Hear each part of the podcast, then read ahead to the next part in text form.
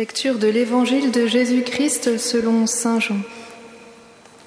Jésus disait à la foule, Amen, Amen, je vous le dis.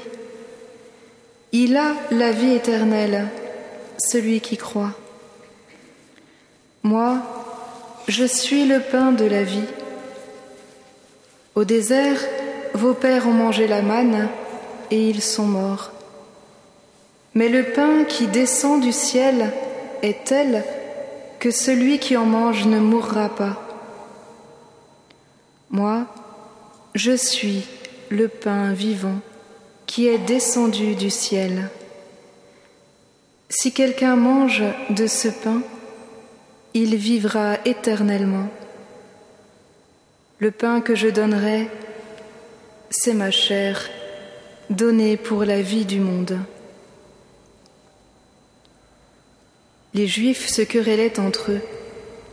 Comment celui-là peut-il nous donner sa chair à manger? Jésus leur dit alors, Amen, Amen, je vous le dis, si vous ne mangez pas la chair du Fils de l'homme, et si vous ne buvez pas son sang, vous n'avez pas la vie en vous. Celui qui mange ma chair et boit mon sang a la vie éternelle, et moi je le ressusciterai au dernier jour. En effet, ma chair est la vraie nourriture, et mon sang est la vraie boisson. Celui qui mange ma chair et boit mon sang demeure en moi, et moi je demeure en lui. De même que le Père qui est vivant m'a envoyé et que moi je vis par le Père, de même, celui qui me mange, lui aussi, vivra par moi. Tel est le pain qui est descendu du ciel. Il n'est pas comme celui que les pères ont mangé. Eux, ils sont morts. Celui qui mange ce pain vivra éternellement. Voilà ce que Jésus a dit alors qu'il enseignait à la synagogue de Capharnaüm.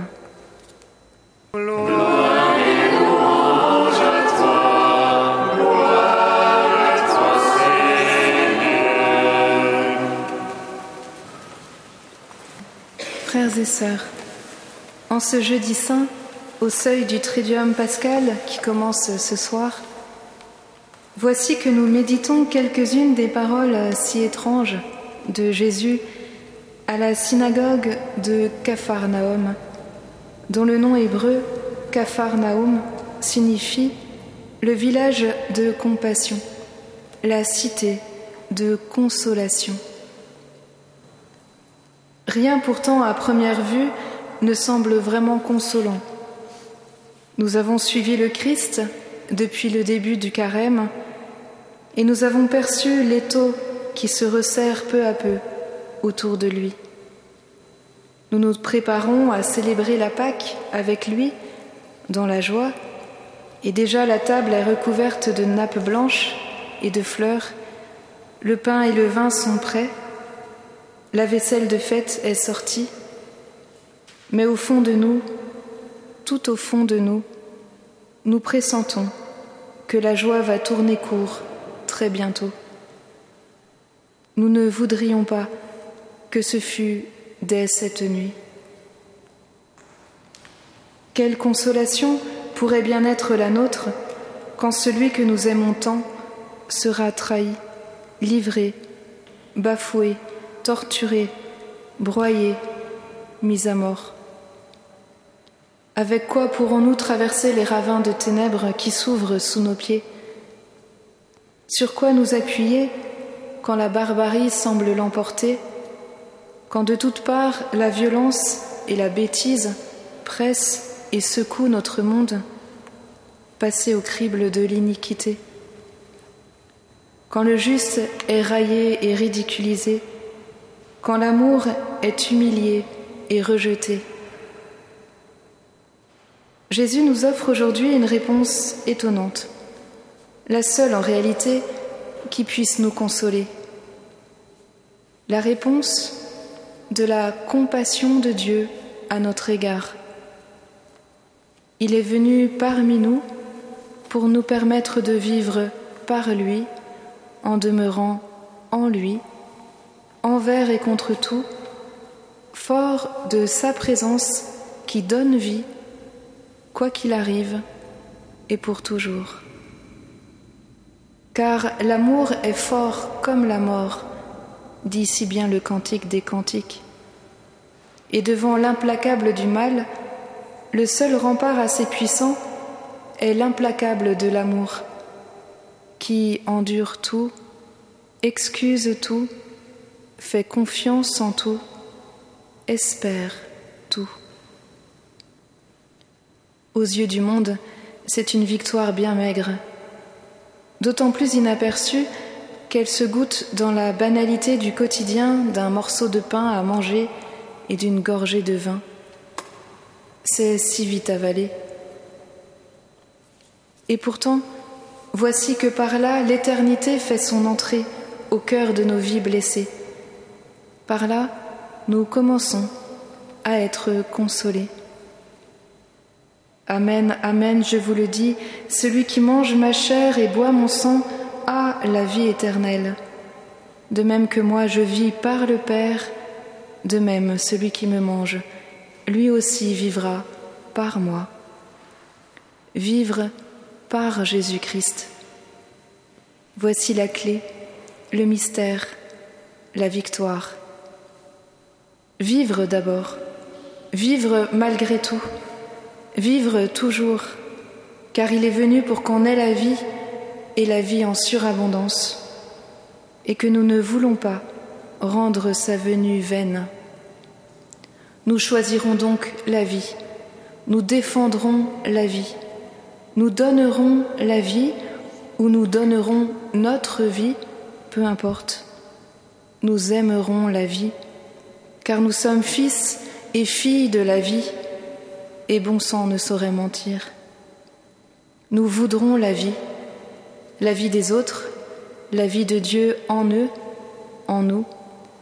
Nous voudrons tellement la vie que nous la voudrons éternelle, comme Dieu la veut. Alors, nous la vivrons par Jésus, par sa chair et par son sang, par sa présence liturgique et sacramentelle.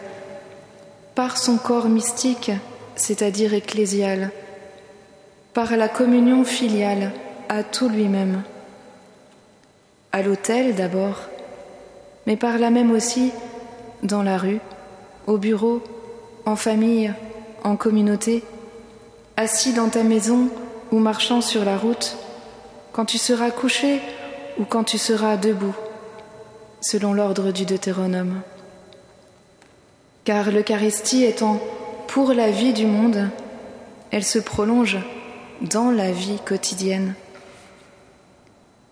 Vivre par Jésus, c'est vivre à travers lui et lui à travers nous. Vivre traversé par son amour, son don, sa victoire, sa miséricorde. Vivre transpercé par sa compassion au point de le transparaître à notre insu, devenu tellement béant de sa grâce à sa grâce qu'elle puisse passer à sa guise dans nos vies. Oui, dans l'Eucharistie, il est bien question de chair et de sang, de chair offerte et de sang versé. Mais avons-nous pris conscience qu'il s'agit aussi de notre sang et de notre chair?